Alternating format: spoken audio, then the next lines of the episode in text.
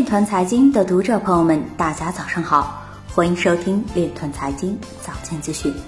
今天是二零一九年八月二十九日，星期四，农历亥年七月二十九。首先，让我们聚焦今日财经。政治团体发起 ICO 支持美国众议院候选人。美国政府执法辩护律师表示，需要明确区块链行业的核心创新是比特币。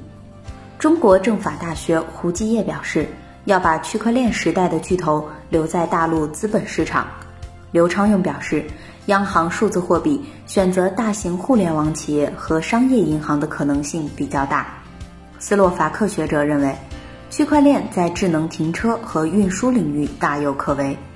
自2017年以来，LTC 基金会接收的捐赠中，李启微捐款占百分之八十。有网友爆料，有开发者推出 BSV 区块链微博。区块链记者报道，Block One 发布六十九个招聘岗位，年薪总值五百五十万美元。Libra 协会 COO 表示，如果协会成员真的支持 Libra 的普惠金融目标，请公开表态。杨海波表示。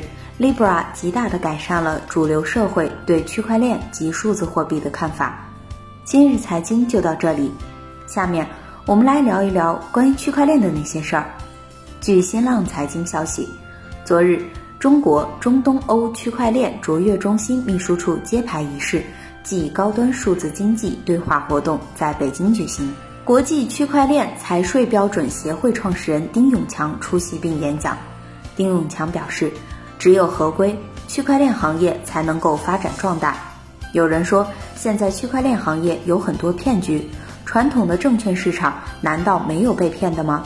中国有一句古话叫做“没有规矩不成方圆”，国际证券市场的规范依靠的是国际会计准则，美国证券市场也有 SEC 的信息披露规则。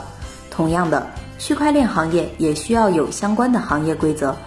丁永强指出。对区块链行业的发展要有耐心，这个行业会发展的越来越好。以上就是今天链团财经早间资讯的全部内容，感谢您的关注与支持，祝您生活愉快，我们明天再见。